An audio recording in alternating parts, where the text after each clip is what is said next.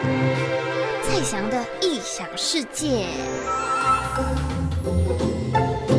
好，今天的主题就是狗狗的牙齿保健。皮，你要不要上来？你上来，我要给大家看你的牙齿。好，因为我家狗狗它前一阵子去洗牙，就是它，哎，而且我觉得蛮酷的，就是我家狗它在我刚养它的时候还没一岁吧，然后那个时候就刚好，干嘛？我叫你上来，我没有，不是要跟你玩。现在没有在看那个 YouTube 频道的那个听众，可能觉得他下次怎么发生什么事？像我家狗就是咬着他的那个小玩具啊，我跟他玩。哦，妈咪在工作，等下再跟你玩。然后，因为他小时候就被就是因缘际会之下有一个免费的那个宠物的算命师，然后我想说反正免费就去算看看。那个老师就跟我讲说，嗯，他骨头不好。然后我其实想说，其实这种品种狗它的骨头都容易很差，我觉得这没什么。但是他就讲说他的牙齿也不好。然后我就心里想说，牙齿也不好，他才这么小，年纪这么小，怎么可能就有什么牙齿的问题？要有什么牙齿的问题，那也是就等到老了之后吧。然后结果没有想到，他大概在两三岁的时候，牙齿就开始疯狂开始有牙结石，然后嘴巴很臭，这样我怎么刷牙都刷不掉。所以后来我就决定前一阵子的时候就带他去洗牙。他现在牙齿很干净，我就是要给大家看他牙齿很干净。好哟，你咬这干嘛啦？我没有要跟你玩。反正他现在牙齿非常的干净，他就去。他就给我姐姐洗牙之后，现在亮晶晶的，都没有牙结石。然后我现在反而就是非常非常的专心在帮她刷牙。可是其实我觉得她还是可能会牙结石。反正到那个时候我们就再去洗牙一次，对不对？然后帮你照顾你的牙齿啊。好了，我要工作，妈咪在工作。好，我要就跟大家讲，有些人会想说，那我要怎么样帮动物保护它的牙齿？买那些洁牙骨是有没有用的？但是我，嗯、呃，我要告诉大家，你有些洁牙骨，它其实只是说好听的，因为它通常很多都是那种牛皮骨，你们一定要认明清楚，因为牛皮骨是非常非常危险的东西，这个已经算是常识了吧？就是其实牛皮骨对动物来说是非常危险的东西，因为牛皮骨它其实，嗯、没有什么洁牙的效果，而且它。还有很多有害的东西，就它对动物造成的影响，其实你比不要吃还要还要好。就是你永远都不要吃牛皮骨啦，因为牛皮骨它其实就是呃牛皮嘛，它牛皮做成的。只是牛皮有分外层跟内层，然后外层的话就会拿去做成包包啊，就是那种真正的牛皮包。那里面比较内层的话，它就可以拿去做什么？提炼那个胶啊，就那种胶质，像明胶那种东西，然后还有就是可以拿来变成那个动物的解压骨这样。就它的制作过程非常的不自然，就是它的制作过程非常的化学，因为它要先泡很多化学的药剂，因为你要让它。变漂亮，变白白的啊，然后那些肉渣都要去掉啊，然后你还要染色，最后要用胶水粘着剂让它塑形，所以它其实真的就是一个牛皮，它不是一个食物。那牛牛皮是非常难咬、非常难消化的东西，所以你有可能吃下去会噎到，很多动物都会因为吃那个牛皮骨然后噎到这样子，或者是好，你就算吞下去了，你有可能会消化不良。有些狗狗它可能真的是消化不良到它需要开刀才能把那个牛皮骨给拿出来，所以其实牛皮骨对很多动物来说，应该说是对真的是大部分的动物来说都你不要接触比较好。干嘛？我现在没有办法跟你玩了。那你看你一玩就会发出这个奇怪的声音。你先去其他旁边地方玩。所以现在就有很多那种就是会讲说什么，我们有一些标榜可以。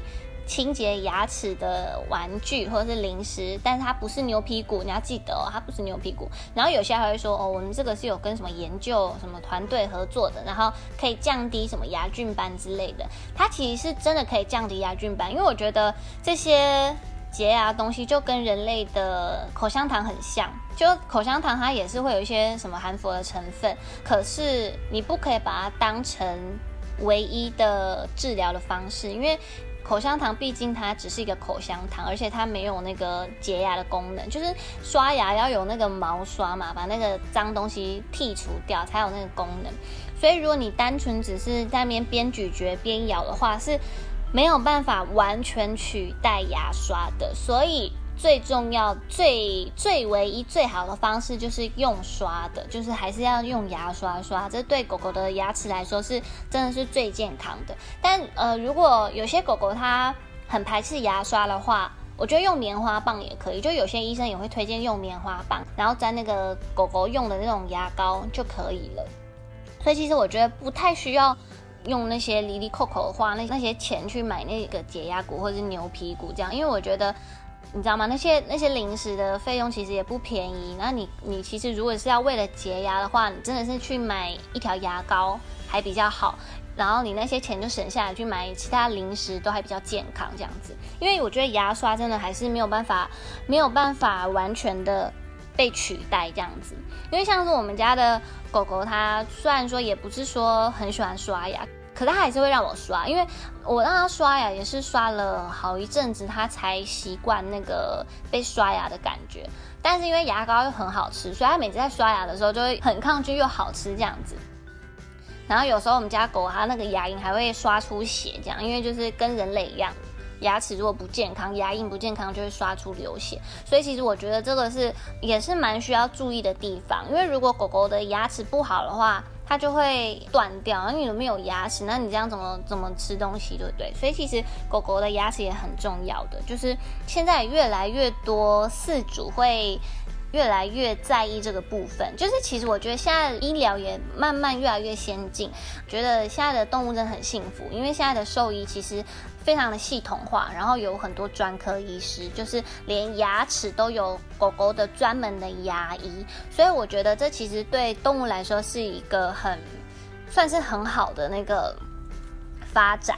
然后如果你有任何牙齿的问题的话，你就要记得要去找牙医，就是专门做。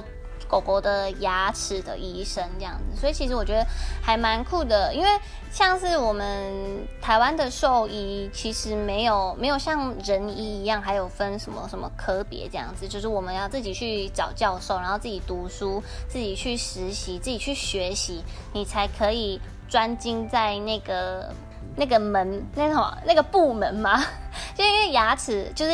宠物的牙科真的是相对来说是比较比较比较少人接触的，因为其实像台湾还有动物的眼科、动物的内科、外科，然后心脏科，还有什么？